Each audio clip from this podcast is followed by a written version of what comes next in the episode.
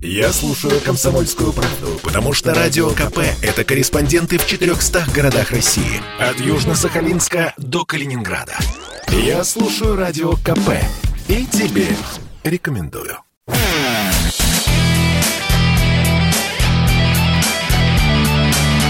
Настоящий хит-парад. На радио «Комсомольская правда». И вот уже сколько дней обсуждается новый трек Оксимирона «Кто убил Марка?». Десятиминутная композиция или десятиминутная исповедь, как ее уже успели окрестить. Ну, во-первых, «Кто убил Марка?» название отсылает к предыдущему альбому Оксимирона «Гор-город», где был главный герой Марк, который был застрелен. Ну, а сама песня после долгих лет молчания Оксимирона – это выстроенная в хронологическом порядке жизнь Оксимирона, Мирона Федорова, Федорова после событий 2011 года. Тогда, в октябре 2011 на съемную квартиру, где были Оксимирон, Мирон и его друг Шок, ворвался другой рэпер Рома Жиган в сопровождении товарищей в масках. Пришли они, чтобы заставить ребят извиниться за выпады против Жигана в своих песнях. Ну и Жиган заставил оппонентов просить на коленях прощения, влепил им несколько пощечин. Все это снималось на видео, и запись, уже, как выяснится, в музыкальной исповеди Оксимирона была долгое время главным предметом шантажа. Вот такая история вкратце. Ну и публикация «Кто убил Марка» стала, наверное, главным музыкальным событием точно недели, а, возможно, и месяца. Оксимирон вернулся, все ждут ждут нового альбома, а мы решили про это возвращение поговорить с теле- и радиоведущим Михаилом Козыревым в нашей специальной рубрике. Иногда они возвращаются.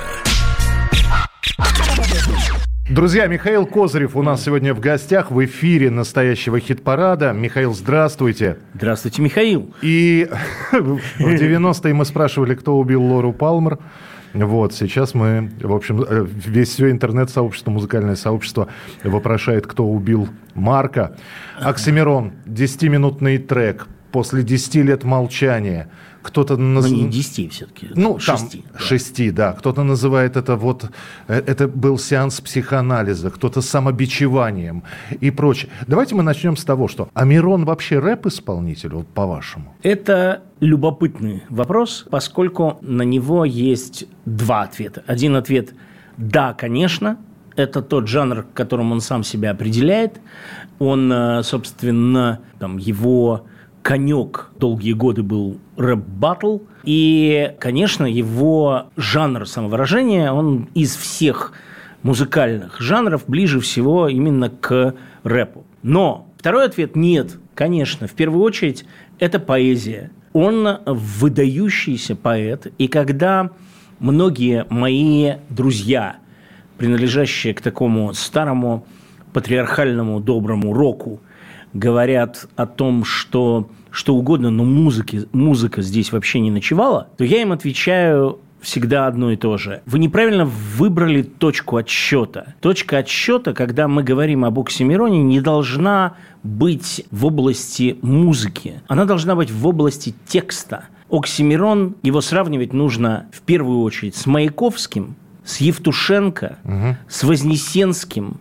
Это площадная декламация стихов – это в данном случае мелодекламация. Да, мелодекламация – это жонглирование ритмами, которые заложены в самой музыке текста. И, конечно, его гораздо проще представить себе либо в салонах 20-х годов прошлого века, либо на сцене Политехнического музея между там, Беллой Ахмадулиной и Вознесенским. Вот он выходит на сцену и без какого, ни, какого бы то ни было бита просто выкладывает, декламирует свои строчки. И я думаю, что история опять-таки все поставит на свои места. Но ну, Он очень, будет да. в, этом, в этом ряду великих поэтов. Михаил, ну очень странно. Вот шесть лет молчания. Я, я, опять же, мы шапочно знакомы достаточно давно. А, но я с трудом себе представляю, что э, Михаил Козов сейчас э, скажет, ребята, прошли годы, я расскажу, что случилось с радио Ультра. Или прошли годы, я вам сейчас всю правду расскажу, что с максимумом произошло. Ну, вот... Я часто отвечаю на эти вопросы, значительно чаще, чем Мирон Янович.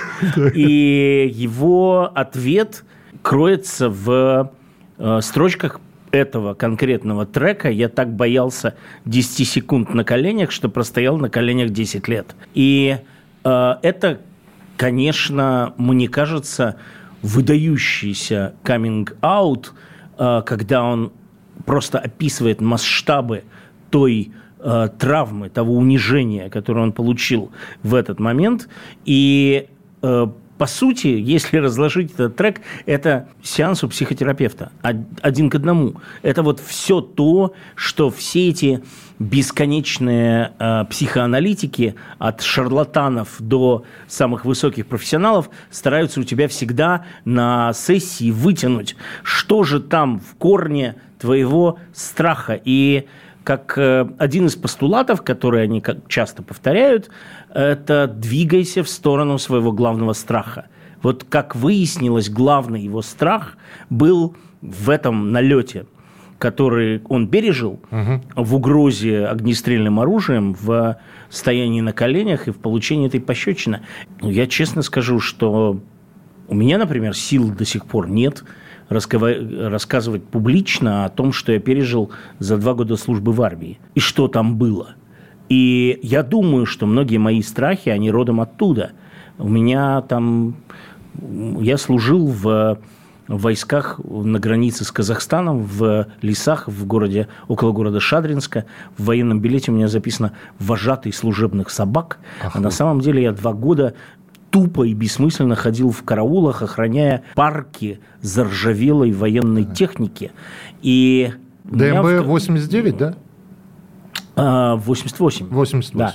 И ну, у меня друга убили, например. Просто в сейчас а, это принято говорить в межнациональных конфликтах, но на самом деле просто чудовищная ситуация была, и он был неправ, он возвращался из самоволки, а в карауле стоял а, парень узбек, и у них была застарелая вражда, и узбек поступил точно по инструкции, но он дал, он сначала предупредил, потом дал очередь в воздух, а потом... На так, поражение. Просто, да. И эта травма во мне до сих пор. Я потерял там друга. Опять-таки рассказывать подробности о том, как мы, слава богу, нас спасло, что нас забрали всех студентов из Ижевска и Свердловска э, со второго курса, у меня в частности мединститута, нас поселили в одну и ту же казарму, и мы таким образом противостояли тем, в первую очередь, межнациональным битвам, которые, дракам ночным, которые там были. Но я боюсь, что, например, у меня сил на то, чтобы вынести это публично и рассказать какие-то детали тех унижений, через которые мы проходили, а, нет, у меня не хватает этого. Поэтому я отношусь к подобного рода исповеди с сильным уважением. Вам не кажется, что вот эти вот 10 минут, которые Мирон записал, они будут круче, чем альбом, который только планируется? Не хочу даже думать об этом. Я очень... Э, у меня очень высокие ожидания, при этом я все время помню пророческую фразу Аршавина «Ваши ожидания, ваши проблемы». Это правда. Я да. понимаю, что я, может быть, обломлюсь, но дело не в этом. Он, э, как э, сказано было в одной из песен, я все уже доказала. Он уже все доказал. Мне и от него не надо никаких доказательств его таланта. Я знаю, что это, что вот я хожу по улицам с выдающимся поэтом современности. И меня это греет и радует, потому что, ну, бывают времена, когда ты, когда, в общем, таких выдающихся личностей рядом нет. А мне так повезло, что вот в мое время такой человек ходит рядом по Москве и пишет при этом вот такие вот треки. Я очень надеюсь, что, в, что альбом этим треком не исчерпывается. Ну что же, к разговору с Михаилом Козыревым мы еще обязательно э, вернемся, поговорим о других музыкальных событиях. Итак, Оксимирон, э, «Кто убил Марка». Вы знаете, мы сделаем эксперимент. Мы эту песню возьмем в хит-парад 10 минут. Э, послушайте, э, если понравится, проголосуйте. Э, там она разделена на несколько частей. Финальная часть этой песни – это такие риторические вопросы, которые мы слышим в классике, в рекламных роликах. Я вот предлагаю сейчас именно этот фрагмент композиции «Кто убил Марка» послушать. Ну и ждем нового альбома Оксимирона. Обещали 5 числа, не вышел. Теперь обещают 12 -го. Посмотрим, послушаем. Итак, Оксимирон, третья часть песни «Кто убил Марка». Русь, куда несешься ты, кто виноват и что делать? Тварь, ли я дрожащий или право имею? А, из чего сделаны наши мальчишки? How much is the чего так в России? Березы, шумят и за что аборигены съели кукау вас продается славянский шкаф кто мы и откуда откуда Кому нужен ломтик июльского неба? Чего люди не летают, правда или действие? Где твои 17 лет, куда уходит детство? Если жизнь на Марсе, что нам делать в Греции? Я, yeah. что день грядущий мне готовит Сколько же стоит твоя свобода? С чего начинается родина? Жизнь или кошелек? Почем опиум для народа? Есть кто живой? Стой, кто идет? В чем сила, брат? Сколько стоит шмот? Сколько ты зарабатываешь? Сколько сантиметров? Что, где, когда? Кто хочет стать миллионером? Где эта улица? Где этот дом? Где лучшие тусовки? Кому добавки? Сколько вешать граммах? Куда смотрит милиция? Who let the dogs out? Кого ты больше любишь, папу или маму? What is love? Куда приводят мечты? Что в имени тебе моем? Кто, если не мы? Загнанных лошадей пристреливают, не так ли? Но главное, кто убил Марка? Друзья, Михаил Козырев у нас сегодня в гостях в эфире настоящего хит-парада. Две позиции за последнее время. Константин Кинчев, который говорит, мы в таких условиях, ребята, Алиса прекращает свою деятельность, концерты играть не будем. ДДТ. Ребята, тяжелые условия. У нас в эфире Юрий Юлианович жаловался, зажимают. Говорит, как в 80-х рок зажимают. Но мы не сдаемся, собираем деньги, записываем альбом. Две разные позиции. Какая ну, я, не, я долгие годы э, не фанат того, что делает э, Кинчев. Мне кажется, что он собственным волевым решением, связанным с какими-то его внутренними процессами, поставил себя в такие рамки, в которые по-настоящему искренние бунтарские песни, которые были на первых альбомах, он больше не может записывать. Ну, потому что э, религия ему не позволяет, вера его ограничивает. Он не может сказать Э, какую-то вещь, которую он спокойно говорил легко, когда он еще к этой вере не пришел. Э, поэтому я думаю, что его заявление о том, что Алиса уходит в подполье, это прекрасный ход в духе раннего бунтарства. Но опять-таки интереснее, что он сможет сделать, какие песни он напишет. Его позиция, связанная с отрицанием э, концертов без QR-теста, что это сегрегация, на которую он пойти не может, мне не близка. Мы все на это пойдем. Все концерты будут а, в той или иной степени вызваны сегрегацией. Всем надо будет сделать вакцину, всем надо будет получать эти QR-тесты. Других концертов в ближайшие годы мы не увидим. И 17 миллионов Шевчука собранных на платформе, и сбор продолжается, кстати говоря. Юрий Юлианович, э, э, с которым я имею честь быть знакомым, мой герой, он меня никогда не предавал. Последний альбом, который только что вышел, искренне его всем рекомендую. Это очень мощно, это дерзко сделано. Удивительно смотреть, как человек, который столько лет в рок-н-ролле, он живее всем, всех живых, он убирает просто э, ту молодую шпану, которая уж точно не сносит его с лица земли. Я думаю, что Шевчук в блестящей форме писательской.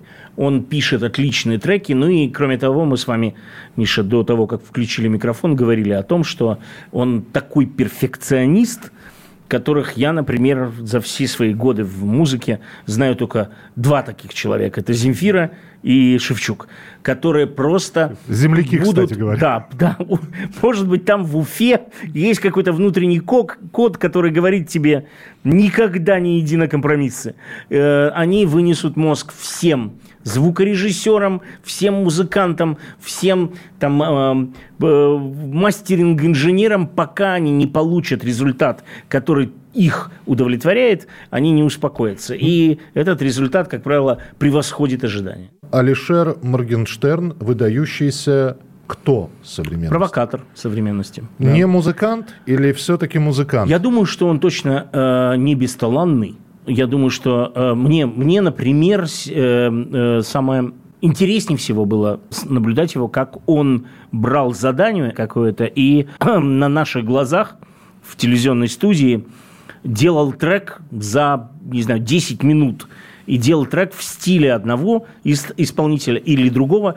И этим показывал, что на самом деле вот все эти наложения битов, определение ритмов, это не так уж сложно. Это вообще просто. В этом он был прекрасен. Сказать, что я очарован треками, в, котором, в которых он там пять минут рыгает, или треках, в которых кроме матерных выражений, в общем, особо ничего не остается, я не могу. Но то, что он, безусловно, одаренная личность, да, я так считаю. Я думаю, что мы будем но, опять-таки, если он не загремит куда-нибудь по собственной дурости, потому что, к сожалению, он в интервью не может внятно выразить свою мысль, и за это сейчас попадает под обстрел, а, я думаю, что мы будем наблюдать его взросление – и чем взрослее он будет становиться, тем интереснее он может делать какие-то произведения, будь то разговорные или музыкальные. В общем, короче, со счетов его сбрасывать рано.